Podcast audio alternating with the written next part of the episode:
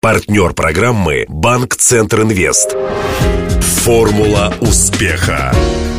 Здравствуйте! У микрофона Денис Малышев. И это программа «Формула успеха». Радио Ростова готовит ее совместно с Ассоциацией выпускников ЮФУ по случаю столетия вуза. Сегодня гость студии – исполнительный директор издательского дома «Медиа Юг» Владимир Денисов. Для справки. Владимир Денисов в 2001 году закончил журфак РГУ, впоследствии ЮФУ. Работал в Главном управлении по информационной политике в областном правительстве. Выпускник Московской школы политических исследований. С 2002 по 2010 советник замгубернатора по СМИ. Основы своего издательского дома «Медиа Юг» заложил в 2003 когда предложил создать специализированный журнал «Вестник». Сейчас «Медиа Юг» — это шесть отраслевых изданий и общероссийский журнал «Нация». Филиалы издательства в Краснодаре, в Казани, в Казахстане и Беларуси. В прошлом году Медиаюг был приглашен на Санкт-Петербургский медиафорум с участием президента Путина. Получили приглашение ростовчане и в этом году. Денисов женат, воспитывает двоих детей, увлекается плаванием и литературой. Интервью. У меня в руках свежий номер одного из ваших журналов «Нация», апрельский номер. И я успел уже проглядеть его и увидел очень любопытную вашу рубрику. Называется «Футбольный алфавит». И в связи с этим вопрос. Сами-то любите футбол? Смотрю иногда, но вот наша команда, команда издательского дома «Медиаюг», мне кажется, прирожденные футболисты. Поэтому этот проект накануне чемпионата мира по футболу, который еще ждать и ждать, затеяли уже прямо сейчас. Потому что букв в русском алфавите достаточно. И вот каждый номер, каждый месяц а, мы начали с буквы «А», Сейчас подобрались до второй буквы, рассказываем интересные факты об истории футбола, об известных, в том числе и донских футболистах. Как раз постараемся к чемпионату, к первым фанфарам завершить алфавит. Про футбол я выяснил. А есть другие увлечения? У журнала «Нация» или у меня лично? У вас лично. Вы же герой формулы успеха сегодня. Ну, у нас увлечение, вот вместе с э, коллегой Владимиром Колодкиным, нам не безразлично развитие местных э, вот, региональных СМИ. И вот наше увлечение, думать, а как они будут развиваться, какую-то помощь этому оказывать. Вот вместе с Владимиром мы думаем о том, как улучшить образование журналистское на Дону. Мне кажется, это достаточно интересная и такая вот э, идея, которая тонизируют и заводят. А что не так? Что вам не нравится? У вас-то все получается? Мне кажется, вот на факультетах, э, которые преподают сейчас, да, профессию, достаточно мало практики. Это было и в то время, когда я учился, это было в 90-х годах. Мне кажется, и сейчас. Чем больше юный журналист будет э, заниматься практикой, тем лучше. Вот в том числе мы всегда приглашаем к нам э, в редакцию, в издательский дом «Медиаюг» молодых журналистов, так называемых юнкоров, то есть это ребята, школьники, которые делают только первые шаги и представление профессии имеют, наверное, по телесериалам о журналистах. Вот они приходят, смотрят, как работают журналисты, какие бывают профессии в редакции, могут приобщиться. И вот наиболее толковых мы с удовольствием по окончанию вуза можем пригласить к себе на работу. Помимо того, что у вас отраслевые издания, у вас есть вот нация, я бы назвал это, наверное, жемчужиной в вашей короне. Да, вы не только так называете. Более того, нас в свое время приглашали в управление по общественным проектам администрации президента Российской Федерации. Знаете, говорят, приезжайте на чай, познакомимся. И они очень долго удивлялись о том, как в городе Ростове, в таком провинциальном по их меркам, мог появиться такой вот интересный и яркий медийный проект. Они спрашивали, а кто за ним стоит? Мы говорим, да нет, вот мы сами сотрудники Медиа-Юга. А кто дает на это деньги? Мы говорим, сами зарабатываем. Девиз журнала. Девиз журнала есть повод гордиться Россией. То есть мы называем журнал «Нация», это такая своеобразная, если говорить о футболе, да, таких вот аналогиях, то «Нация» – это сборная России по здравому смыслу. Мы выступаем за то, чтобы рассказывать о том хорошем и ценном, что есть в современной России, о тех героях, которые живут среди нас. Но я бы еще добавил другой девиз. Есть повод э, гордиться Ростовом. Потому что вы пишете здесь не только о России. Лично вы чем гордитесь в Ростове? Я горжусь, наверное, больше ростовским духом. Это то, что жители других городов не могут себе представить и не могут это ощутить. Я думаю, что если проводить рейтинг, то ростовчане, наверное, самые активные горожане во всей Российской Федерации. Даже поактивнее наших соседей, я имею в виду краснодарцев. Кубанцы, они такие благодушные, достаточно размеренные, а ростовчане, они такие побойче, там, где надо работать локтями, умеют это делать и умеют добиваться хороших побед. Почему тогда мы, например, уступаем Краснодару в том, что касается чистоты. Как читатель наш журнал смотрел и с удивлением для себя обнаружил, что в Краснодаре, который по численности все-таки поменьше города Ростова, на чистоту и благоустройство тратят почти в два с половиной раза больше. Видимо, у них хороший прецедент. Они город Сочи привели в порядок, и туда очень много средств направили на благоустройство. А потом они ведь считают столицу Кубани столичным да, городом, региональным. И вот у них есть даже программа, которая называется «Кубани. Столичный статус», что-то такое. Вот в рамках этой программы, если я не ошибаюсь, они почти 2 миллиарда 600 миллионов потратили в прошлом году на чистоту. А Ростов не дотянул и до 1 миллиарда. Большая сумма, значимая. Но вот видите, по сравнению с Краснодаром, который по площади, в принципе, поменьше, да, и по количеству жителей меньше, кубанцы тратят на свою частоту в два с лишним раза больше. Этот рейтинг, он тоже в нации опубликован? Нет, этот рейтинг опубликован в одном из наших старейших журналов. Он называется «Отраслевой журнал Вестник». Это самый большой в стране и самый авторитетный журнал для специалистов в области строительства, архитектуры, жилищно-коммунального хозяйства.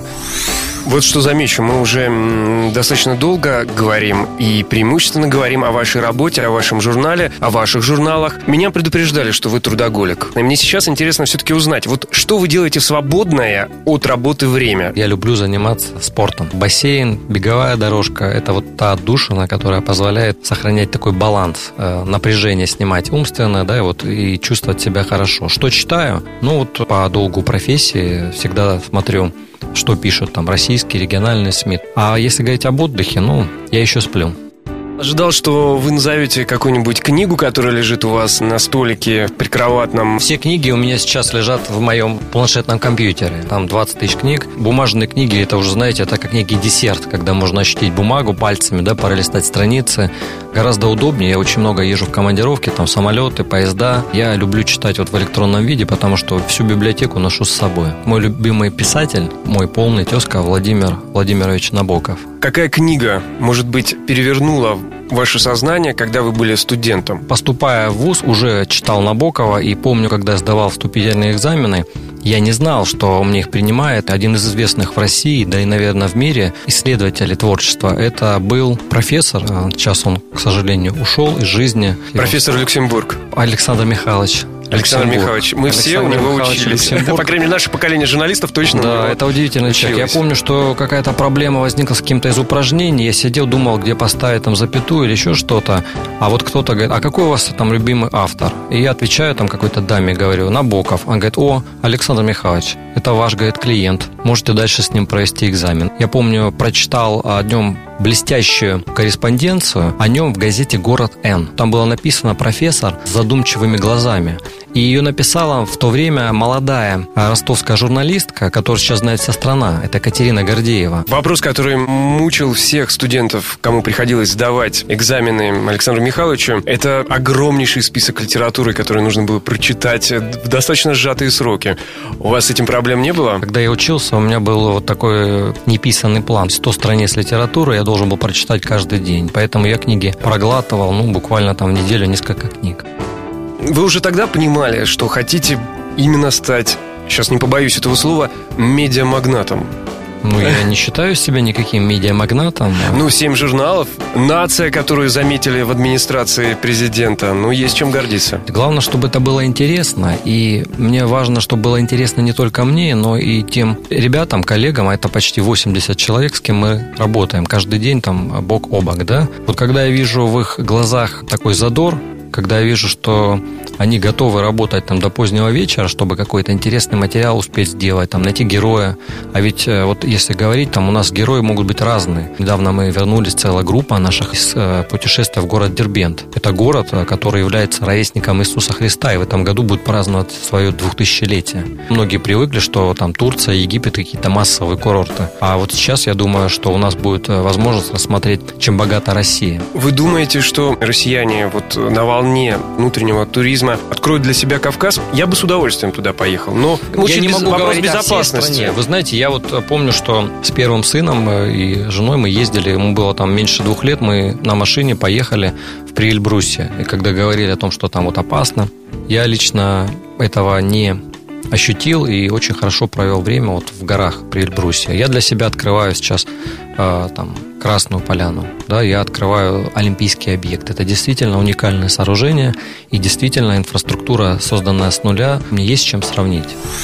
Вы умеете переводить на русский язык язык чиновничий. Плотно общаясь в свое время в бытность э, журналистом, вы научились понимать, что говорят чиновники, что они Знаете, Денис, да, я могу сказать, что это особый навык, да, понимать язык чиновника. Я на нем могу изъясняться как устно, так и письменно. Это неоценимое преимущество. Зачем городить э, вот все эти э, бюрократизмы, чтобы люди тебя не понимали? Зачем отгораживать себя от народа? Ведь это порождает и питает, скажем, мягко говоря, то недоверие, которое с каждым годом все-таки растет. Но я думаю, вот это вот извечная нелюбовь обычного человека к чиновнику, да, это вот пережиток классической русской литературы, вот, начиная где-то с 18 века. Я думаю, что все достаточно просто, то есть как любая большая система, вот бюрократическая, она имеет некую систему предохранителей потому что если она будет реагировать на тысячу вызовов, она просто может выйти из строя. Поэтому бюрократия – это некий барьер, э, который позволяет отсеивать, ну, может быть, менее важные какие-то дела. А я могу сказать, что если общаться с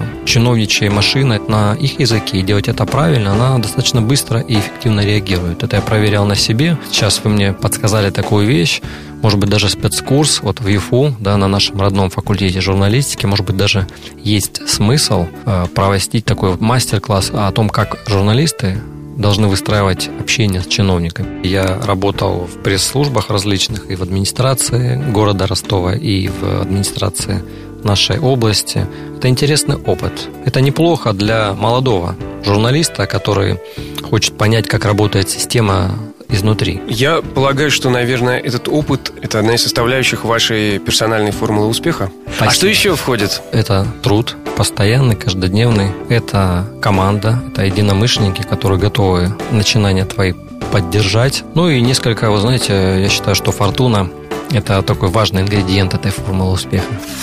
Сто лет ЮФУ мне бы хотелось, чтобы Южный федеральный университет в самом ближайшем будущем, а не через сто лет, да, вошел ну, в двадцатку лучших университетов мира. Мне кажется, что вот если мы, выпускники ЮФУ, да, каждый на своем месте постарается как-то помочь вузу, то тогда ЮФУ будет гораздо более известен в стране и в мире, чем сейчас. А ты вступил в ассоциацию выпускников ЮФУ? Звони прямо сейчас. 218 40 31. Напомню, героем сегодняшней программы «Формула успеха» стал исполнительный директор издательского дома «Медиа Юг» Владимир Денисов. Беседовал с гостем Денис Малышев, помогали в создании программы Глеб Диденко, Илья Щербаченко и Александр Попов. До встречи в понедельник в это же время. «Формула успеха». Партнер программы «Банк Центр Инвест». На поле выходит малый бизнес Юга России. Сегодня он играет против сборной мира. У ворот опасная финансовая ситуация. Удар еще удар. Да, бизнесу грозят тяжелые времена. Все замерли в ожидании. И кредиты банка Центр Инвест отразили удар по бизнесу. И предприниматели сразу переходят в контратаку. Идет активное завоевание рынка. Вперед! Гол! Кредиты банка Центр Инвест для малого бизнеса помогают победить. Узнайте о ваших преимуществах по телефону 23030 или в ближайшем к вам офисе банка. ОАО КБ Центр Инвест. Реклама.